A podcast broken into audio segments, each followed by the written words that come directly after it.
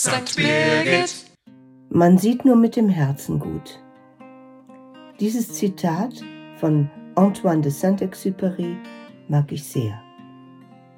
Es kann auch als Leitmotiv eines Lebens stehen. Im Moment scheint die Offenheit dafür bei manchen allerdings verschüttet zu sein. In diesen Zeiten des Krieges in der Nachbarschaft und der Bedrohung aller durch ein fieses kleines Virus, durch drohende Kälte und Knappheit, schauen viele nur auf sich und ihre Angst. Ähnliches erfährt auch der Bettler, der im heutigen Lukas-Evangelium um Hilfe bittet. Ja, er schreit um Erbarmen.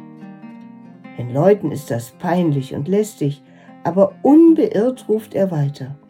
Er hat ja nichts zu verlieren. Er hat kein Augenlicht und kein Hab und Gut. Er ist ein Außenseiter. Aber Jesus nimmt sich seiner an. Er heilt den Mann.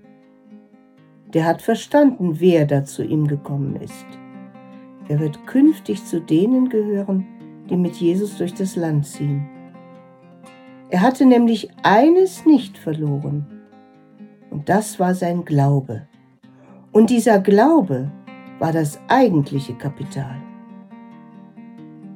Glauben und Herzenssicht, das könnte auch uns in diesen beklemmenden Zeiten helfen. Man sieht nur mit dem Herzen gut. Das Wesentliche ist für die Augen unsichtbar. Ich wünsche Ihnen alles Gute. Ihre Christiane Stockhausen